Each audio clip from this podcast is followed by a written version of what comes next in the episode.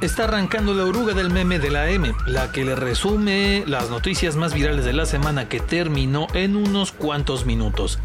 Quédese porque la ruta de hoy pasa por el Estadio León que tiene nuevos dueños y además la vamos a hacer en la Oruga eléctrica. Soy Toño Castro y comenzamos el viaje en la oruga que sí está libre de COVID. Lunes. Está chido que traen la checomanía flor de piel porque le está yendo chido al buen Checo Pérez en la Fórmula 1, o a lo mejor extrañan a Benito Guerra dándose unas corretizas en el rally, o en una de esas nada más ustedes son fans del Rayo McQueen y les gusta atacar como bólidos, pero los puentes de la ciudad porque este lunes a un automovilista se le salió de control su nave y terminó chocando en el puente de Paseo de los Insurgentes que pasa arriba del Boulevard Adolfo López Mateos, en el puente que está en la T1, para que me entiendan pues. El auto se pegó contra el muro de contención y le tiró dos piezas bastante grandes al mentado puente. Por suerte las losas de concreto no le cayeron a ningún vehículo o persona, porque cayeron allá en el López Mateos, pero cerraron la circulación un rato y pues esto es León y tráfico instantáneo, tortuoso, bien latoso por un par de horas en esa zona. En fin, todo quedó en el madrazo al carro y la pieza que le tiraron al puente, que pues nuevo, nuevo, lo que se dice nuevo no es, ya tienen sus 40 añotes, entonces ahí les encargo que le bajen tres rayitas a su intensidad, mis remedos de rayo McQueen. Volar cual cohete, atacar como bólido. Y la neta es que sí les hemos tirado carrilla varias veces a los polis porque andan chocando patrullas o los agarran en el fiestón con armas y lana, pero el lunes la cosa fue bastante diferente. Por ahí de las cuatro y media de la tarde, el agente de la Policía Municipal Ángel Moreno escuchó un reporte de la central de emergencias en el que avisaban de que dos chavitos habían caído al arroyo de las liebres que en ese rato traía agua por las lluvias. El poli se lanzó y en cuanto los encontró se metió a ayudarlos y después llegaron sus compañeros para también auxiliarlo. Los chamacos están completamente bien y este poli, la neta, sí se la rifó. Denle una charola de donas, carajo. Hiciste lo correcto, Bob. Y bueno, todos lo vimos. Ese día hubo un doble asesinato en el Walmart Torres Landa. Y la sorpresa fue que ahora sí hubo un detenido por ser presunto responsable. Y resultó ser un chamaco de apenas 15 años. Sí, 15 años. A esa edad muchos andábamos todavía, no sé, intercambiando tazos o viendo que nos salían las rifas afuera de la escuela. Definitivamente algo no anda bien, banda.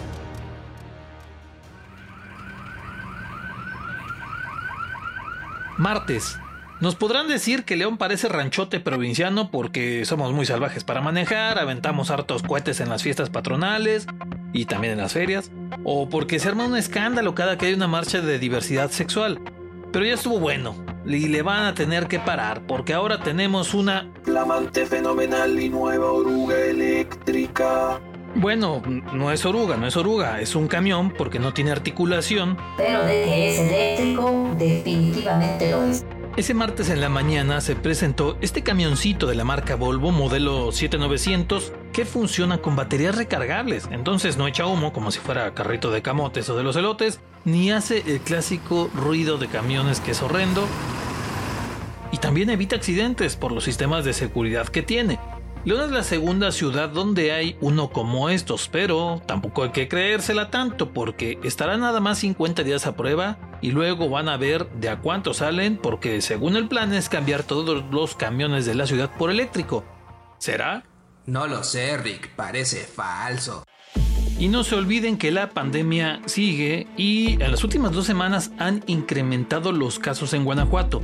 Los números ahí están y lo comprueban. Y claro, en León también está pasando.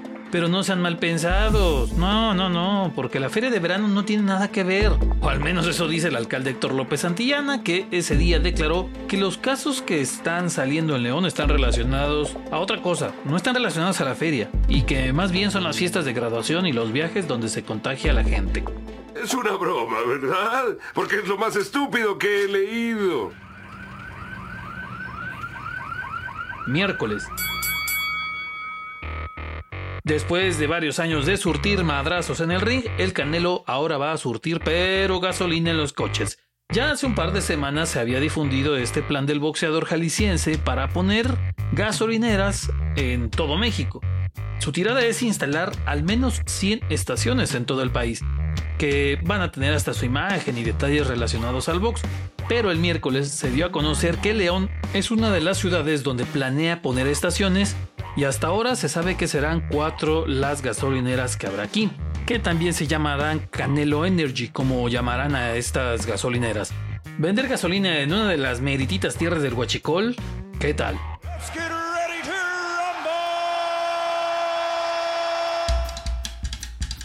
Ese día en la capital del estado empezaron a sacarse de onda al ver que muchos se estaban quedando sin internet o sin cable. En varias colonias pasaron por la misma de quedarse hasta sin teléfono. Bueno, con decirle que incluso los bomberos de Guanajuato y el Congreso del Estado estaban sin internet y teléfono. Pues resulta que le cayó el karma a Megacable porque el ayuntamiento de Guanajuato Capital le empezó a cortar cables de su servicio. Ya cuando estaba todo el alboroto, el alcalde Alejandro Navarro tuvo una genial idea de usar las redes sociales para avisar a la gente sin internet sobre el motivo por el que no tenían internet. Bien.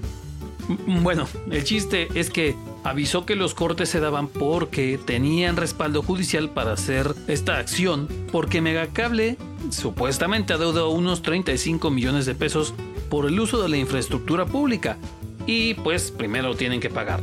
Sí, Megacable. Le cortaron por falta de pago. Vaya, entonces así se siente. Ya después de varias horas de reunión de los directivos de Megacable con el gobierno de Guanajuato, pues eh, terminaron por llegar a un arreglo y empezó a restablecerse el servicio, pero el tema todavía estará por ahí pendiente. Jueves, ya sabe que en la nueva Suiza no nos andamos con churros y si se va a gastar en guarderías, se va a gastar. Al fin que hay billetes.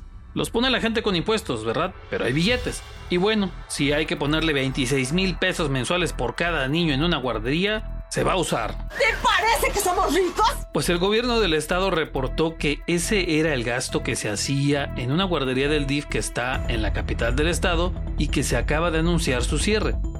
Entonces, dicen que con ese cierre van a reasignar la lana dentro del mismo DIF, pero mientras hay 49 chavitos que por ahora tienen que buscar nueva guardería y muchas mamás indignadas.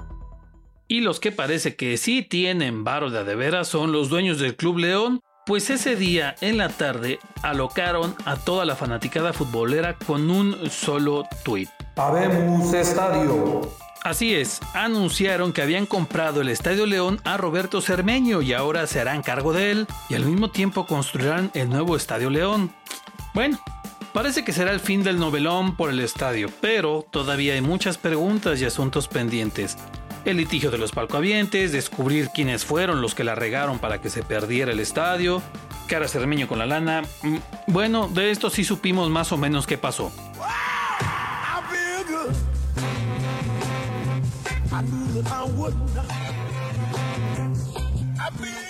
Ah, raza. Total, el chiste es que el estadio ya es de Grupo Pachuca y el tema todavía tiene pendientes. Ya veremos.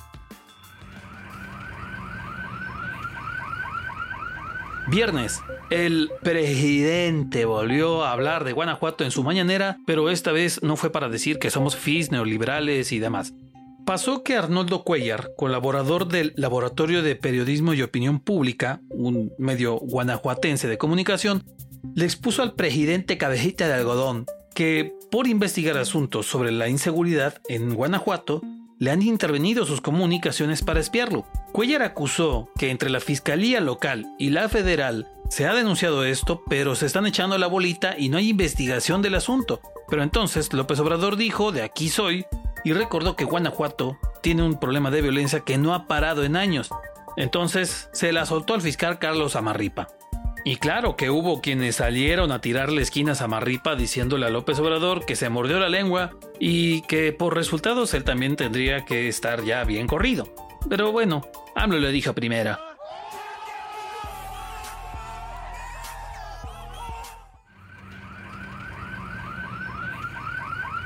Sábado, La raza leonesa hace dos semanas. Ay, no, qué miedo. Yo no voy a ir a esa feria de la muerte. Me va a dar el COVID. Ah, pero ¿qué tal ahora? Ay, pero qué sabrosa la gordita tarasca. Toda grasosa, toda sabrosa. Pues al final muchos terminaron dándole chance a la famosa feria de verano Y el sábado se vio mucha más gente. Y tan es así que cerraron un rato la zona de juegos mecánicos. No dejaban entrar gente porque ya estaba cerca de rebasar su aforo permitido. Y también en las zonas comerciales y de comida igual se vio mucha más gente. Bueno, hasta en las condenadas momias donde sí cobran 15 varos por entrar, también había fila. Fue su penúltimo fin de semana y se le vio mucha más gente. Ojalá se hayan cuidado con su cubrebocas y todo lo demás, condenadotes. Cuídate, Wasowski, cuidadito. Pero aún así deberían de hacerle una limpia a la feria porque la madrugada del sábado, Pancho Barraza iba de regreso a su tierra natal después de dar su concierto en la Feria de León, bueno, en la Feria de Verano. Y mientras viajaba con parte de su equipo en su autobús en una carretera de Nayarit, chocaron. Solo el operador del camión tuvo fracturas en la pierna y los demás que iban en el autobús tuvieron golpes. Pero ahí anótele, otra más para el anecdotario de la Feria de Verano.